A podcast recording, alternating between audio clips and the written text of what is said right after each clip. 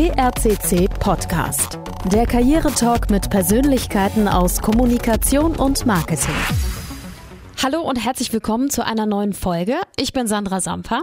Und in dieser Folge spreche ich mit Ruprecht Polenz, CDU-Politiker, ehemaliges Mitglied des Bundestages und ehemaliger CDU-Generalsekretär. Es geht um die sozialen Netzwerke als Kommunikationsmedium für Politiker, Unternehmen und auch Unternehmer. Aber es geht heute auch um die Verantwortung, die Unternehmen in einer Demokratie vielleicht haben. Ich finde schon, dass es gut ist, wenn auch Unternehmen sich an gesellschaftspolitischen Debatten beteiligen. Und das gilt dann natürlich auch für ihr Führungspersonal. Herr Pullens, den Facebook-Account, den hatten Sie schon länger, aber erst im Ruhestand haben Sie zu twittern angefangen. Sie äußern sich auf Twitter zu aktuellen politischen Themen, kontern die Polemik der AfD mit Fakten und teilen Inhalte, die sie für relevant halten. Richtig viele Follower haben sie bekommen, weil sie sehr gut auf das Rezo-Video reagiert haben. Ich möchte sagen, so wie andere aus ihrer Partei es nicht konnten. Ja, also das war eine interessante Geschichte. Ich hatte mitbekommen, wie das Rezo-Video nachgefragt war. Eine Million, zwei Millionen, drei Millionen äh, Klicks und hatte mich gefragt, äh, was macht eigentlich meine Partei dazu? Und es kam erstmal nichts und dann hatte ich mir das angeguckt und habe mich auch geärgert und habe dem Ärger auch ein bisschen Luft gemacht und in zwei, drei Tweets gesagt, also wie kann der denn alles Elend äh, der Welt bei der CDU abladen? Und darauf gab es äh, Resonanz, ein paar Zustimmungen, aber auch ziemlich viel Kritik. So nach dem Motto, die Antwort hätten sie jetzt von mir äh, so nicht erwartet. Mhm. Und dann habe ich mir das äh, Video nochmal angeschaut. Das war abends, ich weiß es noch genau, 11 äh, Uhr in einem Berliner Hotel. Und da kam ich auf die Idee, Riso einen offenen Brief zu schreiben. Also jetzt kein äh, Video oder ähnliches zu machen, sondern ein ganz altes, klassisches Mittel äh, der öffentlichen Kommunikation zu verwenden. Dann habe ich das Licht ausgemacht und konnte dann aber nicht mehr einschlafen, weil in meinem Kopf kamen jetzt Bausteine für diesen Brief. Um halb zwei, glaube ich, habe ich das Licht wieder angemacht, habe dann den Brief geschrieben. Der war dann so gegen drei fertig. Und äh, ich hätte nie damit gerechnet, äh, welches Echo das dann letztlich erzielt hat. Es war einmal eben in den sozialen Medien, glaube ich, insgesamt über eine Million Mal äh, geklickt. Und es hat auch natürlich dann die entsprechende Aufmerksamkeit klassischer Medien gefunden. Ich bin daraufhin in Talkshows mhm. eingeladen worden, zu Zeitungsinterviews. Ähm, und daraus wurde dann auch nochmal deutlich, was ja jeder auch weiß, dass äh, soziale Medien und klassische Medien in irgendeiner Weise auch interagieren und Wirkungen verstärken. Äh, Sie haben ja dann auch mit Rezo telefoniert und Sie haben selber gesagt, Sie haben aus der Kommunikation auf Social Media aufgrund der Reaktionen ihrer Follower gelernt. Hat denn Rezo auch dazu gelernt? Hat er eigentlich auch ein bisschen gesagt, ja, vielleicht habe ich, war ich zu einseitig oder? Na, wir haben uns intensiv und freundlich äh, mhm. unterhalten. Ich hatte ihm ja in meinem offenen Brief äh, in der Äußerung zur Klimapolitik weitgehend recht gegeben, aber doch ziemlich deutlich in dem widersprochen, was er so zur Außenpolitik gesagt hatte. Ob er sich davon letztlich inhaltlich was annimmt, weiß ich nicht. Ich beobachte jetzt natürlich auch anders als früher äh, seine Aktivitäten bei Twitter. Ich bin nach wie vor nicht auf YouTube unterwegs. Ich bin mit Twitter und Facebook ganz gut ausgelastet. Mhm. Aber ich habe inzwischen jedenfalls einen anderen Eindruck auch gewonnen von der Bedeutung von YouTube. Ich hatte das früher auch äh, falsch eingeschätzt, so nach dem Motto, das ist einerseits ein, eine sagen, Verlängerung von Viva mit äh, Musikvideos oder es werden da eben nur Kosmetika äh, mhm. promoted, mhm. dass dort äh, eine Internetwirtschaft entstanden ist, dass dort auch politische Meinungsbildung stattfindet, ja. dass da quasi kleine eigene Fernsehsender ähm, über die YouTube-Kanäle äh, arbeiten. Das war mir vorher nicht so geläufig. Insofern lernt man allein durch die Art, wie man sich im Netz bewegt, auch immer dazu. Ähm, in den Social-Media-Strategien der Unternehmen geht es ja immer auch um das Thema Kritik. Also wie geht das Unternehmen mit der öffentlichen Kritik um, ihrer User, ihrer Follower?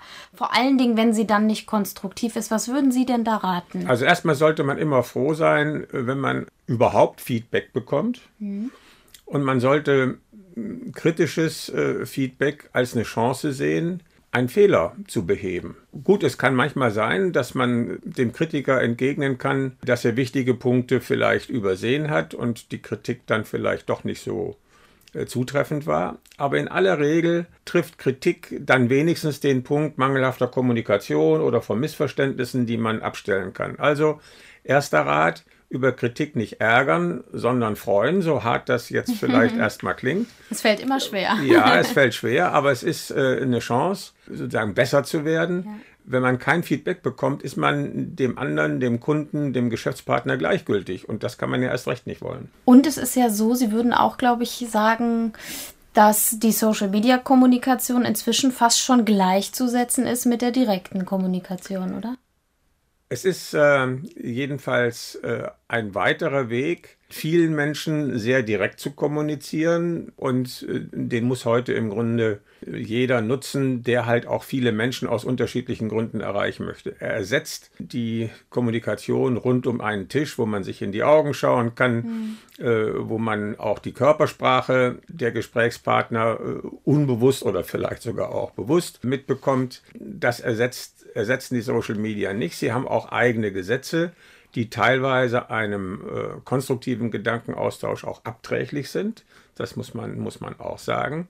Aber es gibt sie und die politische Willensbildung, um da nochmal auf meinen Bereich zu kommen, findet heute eben auch zu einem großen Teil äh, in den sozialen Medien statt. Sie haben es gerade angesprochen, dass man sich nicht in die Augen schaut. Ich, das führt ja dazu, dass der Umgangston auf Twitter, auf Facebook teilweise richtig harsch ist. Und Sie wurden da ja auch schon in einigen Tweets richtig hart angegangen. Wie gehen Sie damit um? Also zunächst einmal, ich glaube schon, dass äh, der Wegfall sozialer Kontrolle der uns äh, sagen, im analogen Leben auch dazu äh, bringt, uns äh, sagen wir mal, besser zu benehmen. Mhm. Äh, der äh, fehlt vor allen Dingen dann, äh, wenn man sich im Netz anonym bewegt. Da kann man, und so empfinden das dann eben manche auch, die Sau rauslassen mhm. und das machen die dann auch. Und wenn einen dann solche Kommentare oder Tweets erreichen, ist man gut beraten, da möglichst schnell drüber wegzuscrollen, sich nicht groß drüber zu ärgern und wenn es äh, richtig in, in, in, schwere Beleidigungen geht, würde ich auch empfehlen zu blocken. Es beeinträchtigt dann durchaus die eigene Stimmung, wenn man äh, solche Sachen da liest. War das bei Ihnen auch so?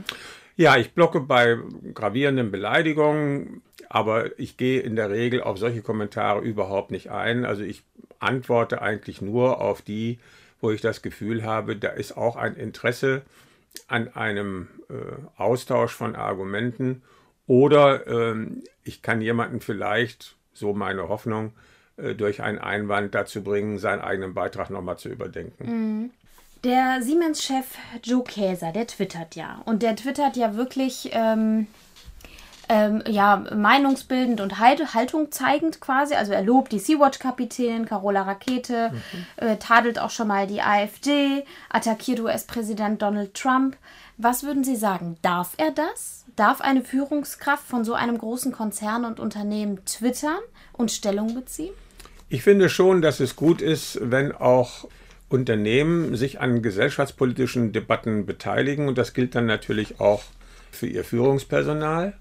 Es ist klar, dass diese CEOs das auf der einen Seite als Person tun, aber es lässt sich natürlich nicht von ihrer Aufgabe im Unternehmen äh, trennen. Und insofern habe ich auch Verständnis dafür, wenn man sich da nicht zu allen möglichen Themen äußert, sondern nur von sehr grundsätzlichen mhm. Themen, wo man äh, eben vielleicht auch hofft, äh, dass man damit einen allgemeinen gesellschaftlichen Konsens, den man für notwendig hält, äh, befestigt. Also Aussagen gegen Demokratiegefährdung, gegen Rassismus halte ich auch von Unternehmensseite her für dringend notwendig. Sie haben beim PHCC Sommerfest diesen Satz gesagt, äh, dass Demokratie kein Zuschauersport ist. Richtig. Und das gilt äh, für uns alle, egal in welcher Position wir sind. Natürlich wird beispielsweise ein Pfarrer oder ein Richter, der in seiner Rolle auch beruflich jetzt als unparteilich mhm. äh, wahrgenommen werden muss, in anderer Weise äh, sich äußern. Aber auch da finde ich und würde auch erwarten, dass zu den Grundfragen unserer Demokratie, die ja nun doch von einer ganzen Menge von Seiten gefährdet und unter Druck ist, dass sie sich dazu auch äußern. Also äh, man kann nicht einfach sagen, das ist Sache gewählter Politiker und wir gucken mal zu, ob sie schaffen. Würden Sie sich auch wünschen, dass ähm, die Unternehmen Stellung beziehen oder sich politisch einbringen zu Themen, die sie konkret betreffen. Also beispielsweise, dass äh, ein Energieunternehmen auch etwas mal zum Thema Umweltschutz sagt oder zu, zur Klimapolitik? Na, zum einen tun sie das ja, indem sie auch versuchen, was für alle Interessenverbände äh, legitim ist und so funktioniert unsere Demokratie ja auch, dass unterschiedliche Interessen sich artikulieren können und müssen dann zu einem Ausgleich gebracht werden durch politisches Handeln. Ich fände es auch gut, wenn Unternehmen ihre Sicht auf politische Fragen, äh, von denen sie betroffen sind, öffentlich vertreten würden, damit sie eben entweder Verständnis für ihre Position gewinnen, das würde ihnen nützen, oder aber durch das Feedback, was sie bekommen, selber ins Nachdenken kommen, ob das, wie sie jetzt ihre Geschäfte verstehen und weiter verfolgen wollen, ob das auf Dauer mit Zustimmung der Gesellschaft geht. Mhm. Also in jedem Fall, finde ich, kann eine, äh, eine offene Kommunikation Beispielsweise jetzt über die Frage der Braunkohle, nehmen wir mal ein konkretes Beispiel, nur helfen. Und insofern fände ich es auch immer gut, wenn diese konfliktweise äh, im Raum stehenden Interessen, Interessengruppen auch mal das direkte Gespräch miteinander suchen würden. Mhm. Kommen wir nochmal abschließend zurück auf das Thema Karriere. Ähm, würde Ihre Frau denn sagen, dass Ihre Karriere beendet ist? also es kommt darauf an, was man unter Karriere versteht. Aha. Ich habe mich mein ganzes Leben lang politisch engagiert, äh, mitdiskutiert und mir war wichtig, dass die Überzeugungen, zu denen ich, die ich mir erarbeitet hatte oder zu denen ich gefunden hatte, dass möglichst viele die teilen. Mhm. Und das kriegt man ja nur hin, wenn überhaupt, mit Menschen spricht, darüber schreibt. Und das endet ja nicht damit, wenn man mit 67 aus dem Bundestag ausscheidet, aber das bedeutet halt nicht, dass ich mich für Politik nicht mehr interessieren würde. Und das ist eben nicht nur ein passives Interesse, so nach dem Motto, ich gucke mal, was es alles so gibt, sondern ich bilde mir dann schon auch Meinung und denke, also hier müsste es so laufen, da sollte es besser anders laufen und das sage ich dann auch. Mhm. Die Frage ist ja sowieso, wie definiert man diesen Begriff und womit füllt man ihn Karriere? Was soll das überhaupt bedeuten? Ja, also ja. normalerweise ist das immer die nächste Beförderung. Ja. Ähm, das ist ein bisschen eng. Äh, ich hätte sagen, und haben es auch mit unseren Kindern so besprochen, lieber einen etwas breiteren Ansatz, äh, was heißt für mich ein gelungenes Leben. Und da gehören sicherlich auch berufliche Ziele dazu, aber eben nicht nur. Das ist ein schönes Schlusswort und ein Gedanke, auf den wir, glaube ich, auch noch ein bisschen rumdenken können. Wenn Sie an Ihren beruflichen Zielen schrauben möchten, dann empfehle ich unsere Vakanzen auf prcc-personal.de. Aktuell suchen die PRCC-Personalberater einen Chef vom Dienst für einen Newsroom. Sie würden den Newsroom im Raum Stuttgart leiten, Themen koordinieren und die Online-Kommunikation des Unternehmens weiterentwickeln. Wenn Sie Interesse haben sollten, sprechen Sie uns gerne an. Und wenn Ihnen die Folge gefallen hat, gerne liken oder dem Podcast folgen. Das geht zum Beispiel bei Spotify, iTunes und Deezer. Bis zum nächsten Mal. PRCC Podcast. Der Karrieretalk mit Persönlichkeiten aus Kommunikation und Marketing.